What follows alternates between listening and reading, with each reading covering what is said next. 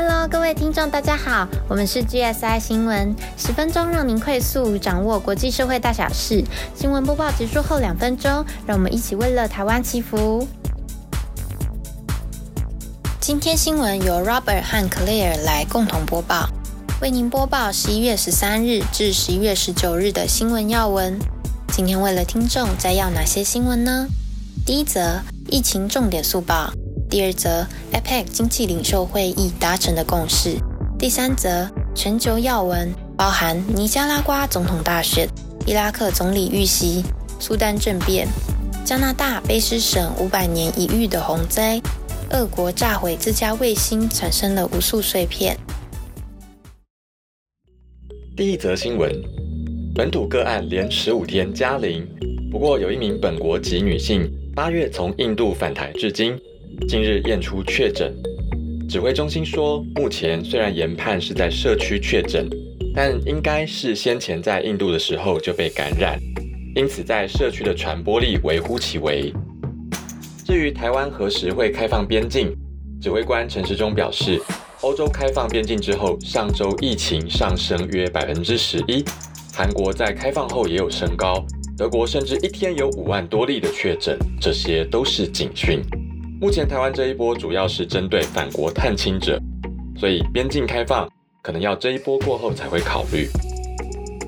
第十五轮疫苗混打开放登记喽，十八日上午十点到下午四点，让第一季接种 A Z 疫苗的十八岁以上民众上网登记或修改，选择莫德纳或 B N T 疫苗。接下来快速浏览国外疫情。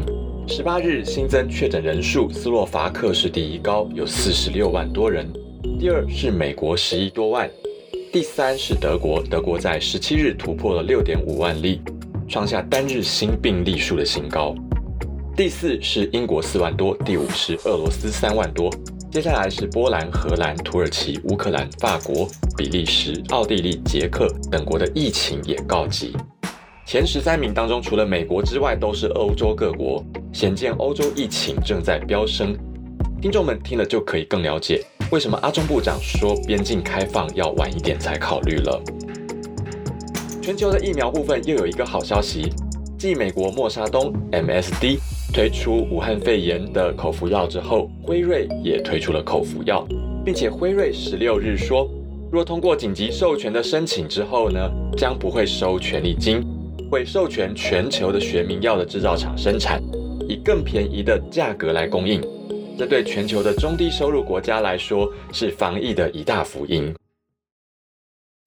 好的，我们为听众报道 APEC 经济领袖会议，二十一个成员领袖发表以携手协作、共同成长的共同宣言，针对新冠疫苗公平分配、促进贸易与投资以及环境永续等三个层面来达成共识。要让新冠疫苗普及是优先要务，还有透过这次会议探索加速疫情经济复苏之道。第三个共识最主要是关于气候变迁。公报写道：“我们承认需要紧急具体的行动，才能使未来全球经济转变具气候韧性。从这方面来说，我们充分意识到近零碳排或碳中和承诺。”第三则新闻，我们来关心国际要闻。十一月七日，尼加拉瓜总统大选，奥迪加 Daniel Ortega 赢得了连续第四个总统任期。法新社报道，他的获胜早在预料中。美国及欧洲带同对此发出严厉谴责，指控他采取独裁手段，并且镇压异己。批评者形容这场选举是场闹剧，因为他的政敌不是入狱，就是流亡海外。同样也是十一月七日，伊拉克总理哈德米位于首都巴格达的官邸遭到不明的无人机袭击，造成七名护役受伤。所幸哈德米本人无恙。哇，连护役都受伤了，可以想象当时有多么惊险。哈德米随后也透过推特向外界报平安，同时也呼吁伊拉克国人保持冷静。在影片当中，他说：“凶手是谁？他心里有。”截至目前为止，尚无任何组织坦诚犯罪，也不清楚此次攻击行动的幕后黑手是谁。当局也正在展开调查中。非洲东北部的苏丹上个月爆发军事政变，军方宣布国家进入紧急状态。消息传出后，有上千人走上街头反对政变，示威者大声高呼：“人民选择文官统治，反对苏丹军事领袖波罕。”示威者说：“他说，镇压非常激烈。”发生了很多暴力事件，持续的催泪瓦斯和响亮的手榴弹。我看到有人身上有枪伤，很多人被捕。十七号的示威是反政变示威行动的一个多月以来最血腥的一天。当地医务人员表示，当天至少有十五名示威者被当场枪杀。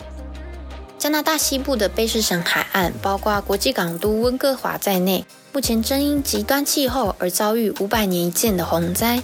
由于水汽强烈且异常滞留的大气河流 Atmosphere River 来袭，自十一月十四日起，卑诗省已经连续四天强降雨，许多城镇在七十二小时之内录下了整个雨季十一月的总雨量。又加上今年夏天有破纪录的野火，摧毁了森林植被。造成各地山洪爆发、河流溃堤，还有铁路、公路交通也瘫痪，多座城市因此遭洪水封锁，上万人受困之外，加拿大的第一大港温哥华更因交通中断而无法吞吐，对于本来就吃紧的北美供应链造成极大压力。洪灾目前已知一死三失中，超过一万八千人受困，但雨势还在继续。总理杜鲁道表示，考虑到灾情规模，未来几天内传来的死讯恐将还更多。俄罗斯十一月十五日不预警的进行反卫星武器试验，炸毁自家人造卫星。美国国务院发言人普莱斯严厉谴责说，俄罗斯联邦不负责任的进行一次毁灭性的卫星试验，对自己一枚卫星发射了直接升空的反卫星导弹。到目前为止，试验产生了一千多块可追踪的轨道碎片和数万块更小的轨道碎片。这些碎片目前威胁到所有国家的利益。由于碎片与国际太空站运行轨道距离太近，太空站上七名太空工作人员，他们必须每隔一个半小时反复关闭、重开好几间座舱的舱门，以避免被碎片波及。北韩是试射飞弹。俄罗斯却是试射卫星导弹到太空中，怎么有点相像呢？事实上，原本还要再播报十月十六日的拜习会，不过这会议的内容攸关我们台湾的议题，所以我们下次再为各位详尽的播报。好的，今天的新闻播报到此。新闻结束后，欢迎您与暖心的 Sherry 一起为我们世界祈福。今天的资料来源主要是远见新闻网、远见、中视新闻网、公视新闻网、CNA、期末新闻网、BBC、环宇新闻网、自由时报新闻网、中央疫情指挥中心记者会。那么下期再见喽，拜拜！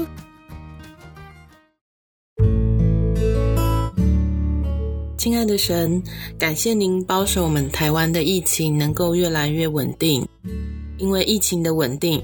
所以医疗体系没有崩溃，经济还有很多的方面都能够在稳定当中来去成长、来前进。真心的感谢神的保守，还有感谢所有一线的医护人员以及官员，以及帮忙催生疫苗的企业家们，还有遵守防疫规定的全体的大家。台湾五月的时候曾经进入到三级的警戒状态。很多的行业都必须要停工，虽然八十三天之后就降到二级警戒，现在各行各业渐渐在恢复当中，但处处仍然可以看到三级警戒过后的痕迹。走在路上，有好多店面、好多的摊贩还关闭着。三级警戒对很多的行业造成了不可逆的冲击。即使现在已经恢复了，但许多的行业还无法恢复过来。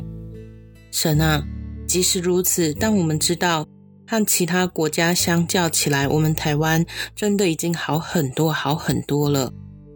所以真心的感谢神的帮助以及保守。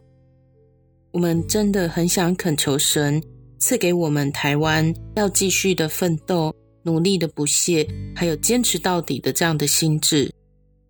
我们的生计或许会因为疫情而受到影响，但我们的内心不要倒塌。